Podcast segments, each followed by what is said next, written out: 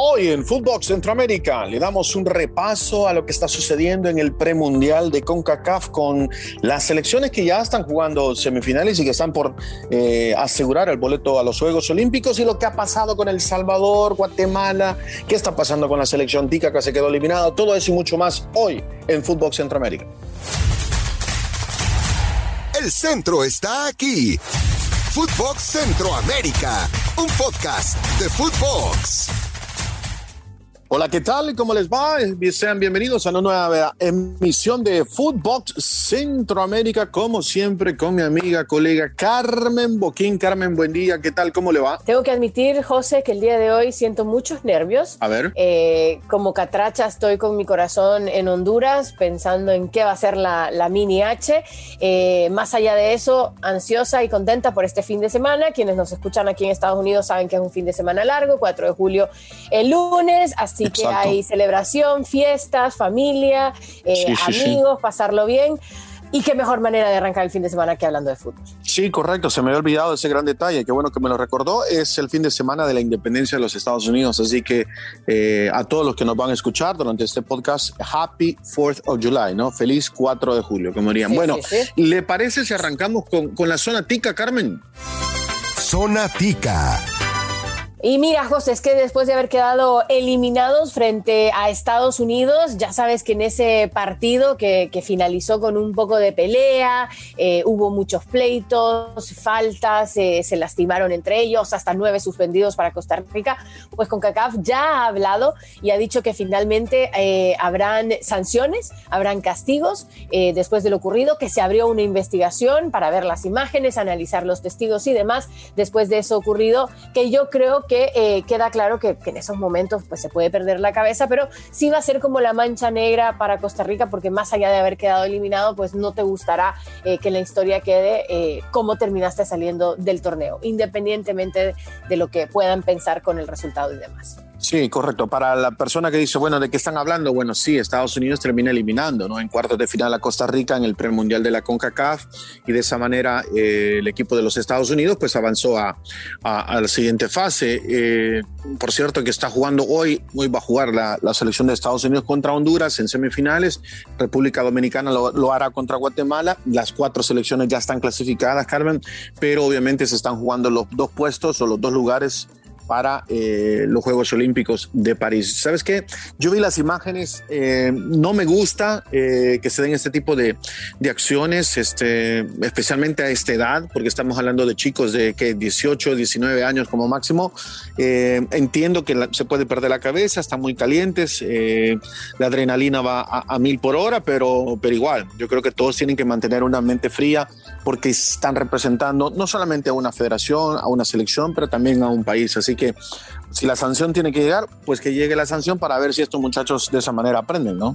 Y porque si el objetivo, José, se cumple, estas elecciones, de hecho, tienen que convertirse en la base de las futuras elecciones mayores. Entonces, eh, son, son esas cosas que luego la gente, la afición, los periodistas no se olvidan y siempre se los van a sacar encima. Eh, es una pena, como te digo, eh, que hayan perdido la cabeza, pero también me gusta el hecho de que se abra un expediente, que se haga una investigación y que se sancione a los culpables para que estas conductas comiencen a ser ya finalmente erradicadas, quizás en su manera posible, sobre todo en la zona, para que los chicos dejen de, de hacerlo. Sí, es que ese es el tema, ¿no? Hay que, si hay este, ciertos comportamientos erróneos a esta edad, ahora es el momento para corregirlos, ¿no? Eh, porque estos chicos tienen que aprender de que al rival se le respeta, de que dentro de la cancha, exacto, lo que pasa en la cancha se queda en la cancha, pero también no podemos llevar o llegar a los extremos de, de, de de golpes, de violencia, sí, esa es la palabra que nada buscan, violencia, no, no podés llegar a, perder la cabeza de esa manera, así que me parece que las sanciones, aparte que sean duras, me parece que tienen que ser correctas para corregir, como te decía, este tipo de comportamientos tan jóvenes. Vamos a la siguiente zona. Vamos a la zona catracha. Zona catracha Ay, ay, ay, ay, ay, la zona que me tiene sumamente nerviosa porque eh, yo creo que si había un lado del camino para poder llegar a la final, este era uno de los más complicados. Bueno, quizás el otro, pero es que allá se cayeron unos gigantes que luego vamos a hablar de ello. Eh, Honduras estará disputando esa semifinal frente a Estados Unidos, como ya lo comentaba antes eh, José. Honduras tuvo un paso perfecto en la fase de grupos, luego termina eliminando a Curazao y Panamá respectivamente en octavos y cuartos de final. No puedo dejar de decir que sufrió frente a Panamá. Al final, gracias a mm, dos penales, termina ganando 2 a 1. Mucho se habló de los penales, para mí están correctamente pitados. José, ¿para usted? Para mí correctos también. También. Y luego Estados Unidos, que también es una de las grandes candidatas como siempre, eh, marcando muchísimos goles en la fase de grupo, eliminando a Nicaragua y Costa Rica, como les contábamos antes, respectivamente también en octavos y cuartos de final. Pues yo creo que va a ser un duelo eh, de una final adelantada, me parece a mí. De hecho, final que ya hemos visto en otros años. Eh, Estados Unidos favorita, Honduras local, buscarán ese boleto para estar en los Olímpicos y evidentemente también en la final. Yo le quiero decir, José, para mí es un pronóstico reservado. Yo reconozco lo que está haciendo mi selección, lo de Luis Alvarado, eh, lo alucino, la calma con la que los jugadores están manejando los partidos, eh, han hecho entrenamientos distintos. Por ejemplo, ayer pasaron por una sesión de oxigenación en en el Hospital Semesa, eh, tratando de poder llegar con las mejores condiciones. Recuerda, han sido cinco partidos en 11 días. Esto es fácil decirlo, pero es una carga muy fuerte. No quieren tener más eh, problemas con temas de sobrecargas o problemas musculares, así que han tomado ventaja un poco de, estos medios que la tecnología te permite. Ahora, usted que ha visto los partidos o si los ha seguido, ¿Se atreve a dar un favorito o no todavía? No, fíjate que está bien. A ver, quizás un poquito de ventaja por el tema de, ser la selección local y que el aficionado, eh, el apoyo del aficionado, pues es es importante, ¿no? Y lo va a tener a su favor la selección Honduras. Quizás por eso me atrevería a decir que un poquito más eh, favoritismo para, para Honduras, pero el otro lado va a estar una selección muy organizada, con muchísima experiencia, son los actuales campeones defensores de este, de este torneo.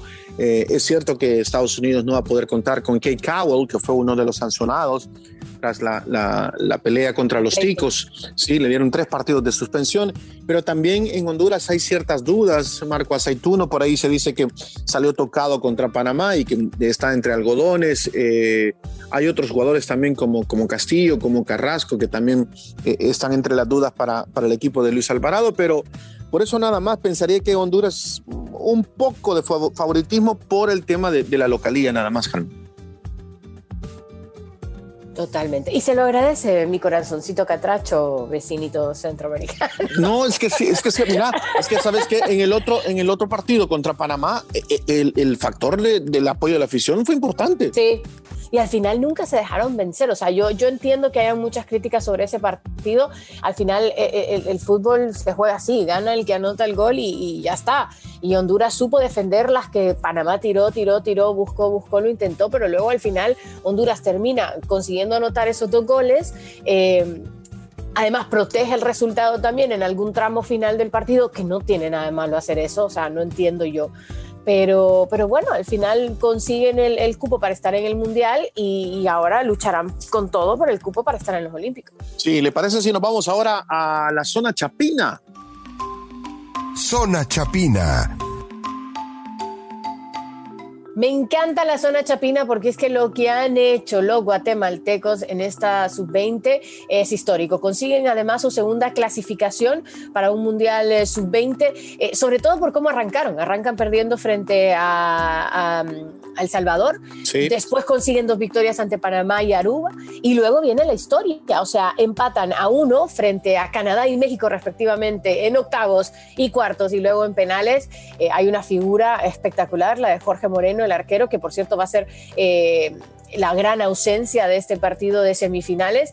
Y en penales logran eliminar a estos dos grandes favoritos, a los monstruos de Norteamérica, y ahora se van a enfrentar ante, eh, odio este término, pero es que es la mejor manera de explicarlo, ante la gran sorpresa o entre comillas, cenicienta, la República Dominicana, que consigue además su primera clasificación a un Mundial, José, en todas sus categorías. O sea, más histórico imposible. Sí, creo que son las, las dos historias de este premundial. Claro, eh, lo que hizo Guatemala, porque Guatemala, ¿sabes que cuando pierden la primera fecha perdió 5 a 1? Eh, Fue una goleada dura. Y, y, en ese momento se decía, eh, parecía que, que, era una de las selecciones más débiles, ¿no? De las que venían. Se recupera, lo que hace República Dominicana también eh, me parece que es importante. Es cierto, llegan con las piernas más frescas a ese partido contra El Salvador y esa, esa carga ¿no? de partidos que anteriormente mencionaba, y que es importante la recuperación, la, la, rotación de jugadores. Me parece que es algo que le termina pasando factura a la selección de El Salvador, pero, pero fue un partido que tuvo de todo, ¿no? Ese partido de República Dominicana, El Salvador tuvo de todo, 5-4 si no me falla el, el, la, sí. la, memoria. Fue el, fue el mejor partido final. y el más loco hasta ahora. Sí, sí, y, y, bueno, son las dos historias. Están, ya las dos selecciones están en el Mundial, como bien tú lo dices. Eh, ahora una de esas dos irá a, a los Juegos Olímpicos, a París. Eh, la verdad que son, son dos selecciones que nos han sorprendido. Guatemala por la manera como se ha recuperado y República Dominicana por la manera contundente que ha conseguido los, los resultados. Digo, no, no por goleada, pero me parece una selección bien preparada. Tiene un, dos, tres jugadores muy interesantes. Ascona eh, es uno de ellos porque es el goleador. Eh, este es otro partido que también me parece, Carmen, difícil elegir eh, un pronóstico o, o un claro. favorito, ¿no? Eh, porque también Guatemala tiene sus armas. El, el tema de, de, este chico Ordóñez, el delantero, es un jugador muy, pero muy interesante. Yo creo que también es un, partido de pronóstico reservado por el hecho de que no han sido eh, constantes a lo largo de los partidos que han disputado. Los 10 partidos de, las dos selecciones han tenido de todo, derrotas, empates, remontadas, eh, han aprovechado ciertos elementos, mucha contra, eh, han atacado mucho, han sabido defender partidos, tienen arqueros. O sea, cuando juntás eso en un solo partido, decís cuál va a ser el resultado. Aquí no, aquí no sabes quién va a pegar primero, quién va a pegar después, quién va a tener puro corazón y va a lograr remontar el partido. Yo creo que si hay un partido esos que, que en el papel vos decís, bueno, un Guatemala, República Dominicana, no me pinta nada, pero luego analizas todo lo que hay detrás, decís, esto va a ser un partidazo. Yo te digo, hoy de las semifinales, evidentemente voy a estar como loca pegada al partido de Honduras, pero me muero también por ver el Guatemala, República Dominicana, porque siento que va a dejar mucho.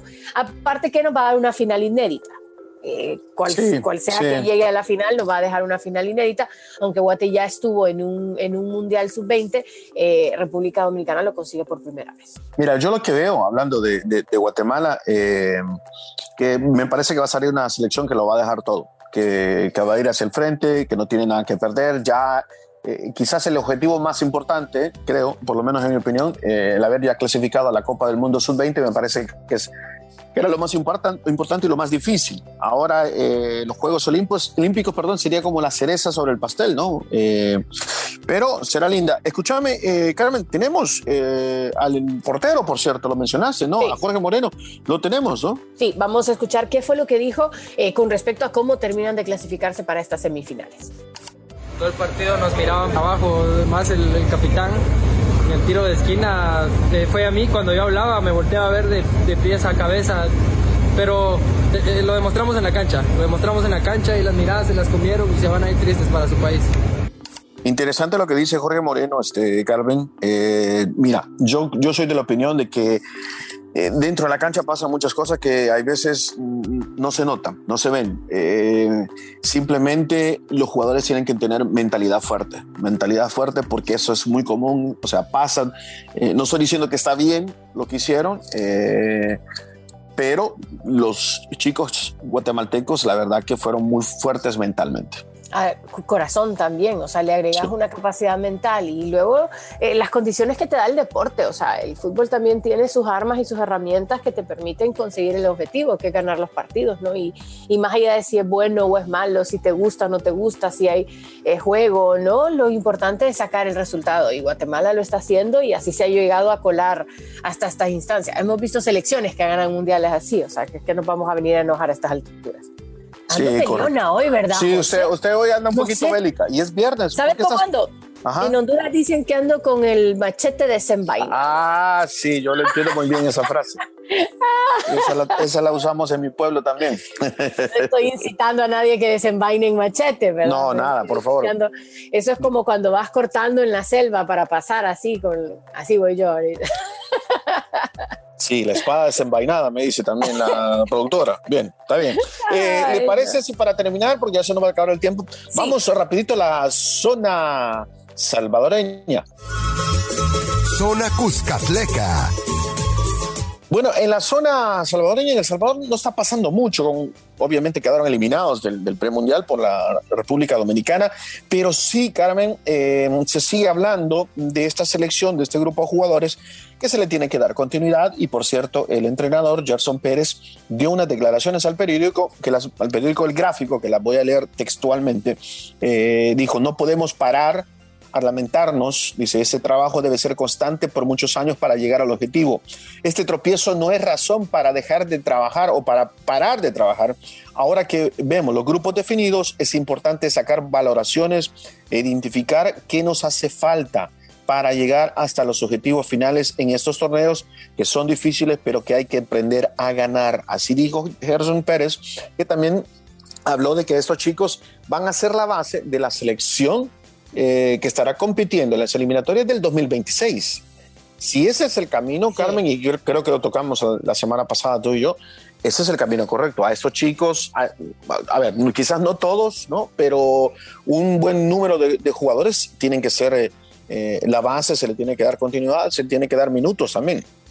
Claro, lo importante es que de aquí comiencen a, tener roles eh, en los distintos clubes en los que están, los que logran salir, pero que al final del día haya continuidad para estos jugadores. Y así que eventualmente dentro de qué sé yo, cuatro o cinco años vamos a estar hablando de cómo brillaron en el sub-20 y luego cómo lo hicieron en, en, los siguientes partidos, en el proceso y al final se convierten en las caras de las selecciones. A mí me parece que El Salvador va por buen camino y no solo El Salvador, ya todos, José. O sea, después de haber visto este premundial, con todas las competiciones que hay hoy en día en el, en el, en el mundo con CACAF, eh, te das cuenta que van a haber mayores competiciones. Estás hablando no solo de selecciones, sino de, clubes con lo cual el área en sí está toda levantándose. O sea, creo que estamos empezando a ver eh, los frutos de todo eso que se ha hecho en los últimos años, me parece.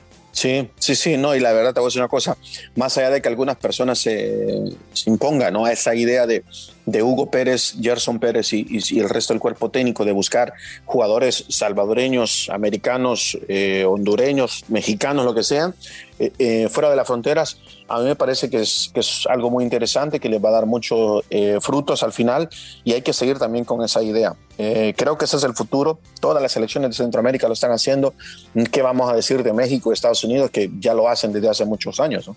Totalmente, y hemos visto eh, Canadá también, mira, mira la diferencia, una selección de Canadá, además base local como le acabó yendo en el sub-20, y la otra con una base de jugadores eh, traídos de, más de 30 destinos eh, donde están en el Mundial. Así que bueno, esa es la, moraleja del día de hoy. Correcto, y que siga trabajando de esa manera la, selección del Salvador. Eh, me recuerda las redes sociales porque ya nos vamos. ¿eh? Footbox Oficial nos pueden encontrar a través de todas las plataformas. No dejen de darle a la campanita si nos están escuchando en Spotify para que cada que les montemos un episodio nuevo ustedes reciban la alerta y no se lo pierdan. Lunes y viernes todos los nuevos episodios de Footbox Centroamérica. Aquí estaremos eh, Don Gol, José Hernández y su servidora Carmen Boqui.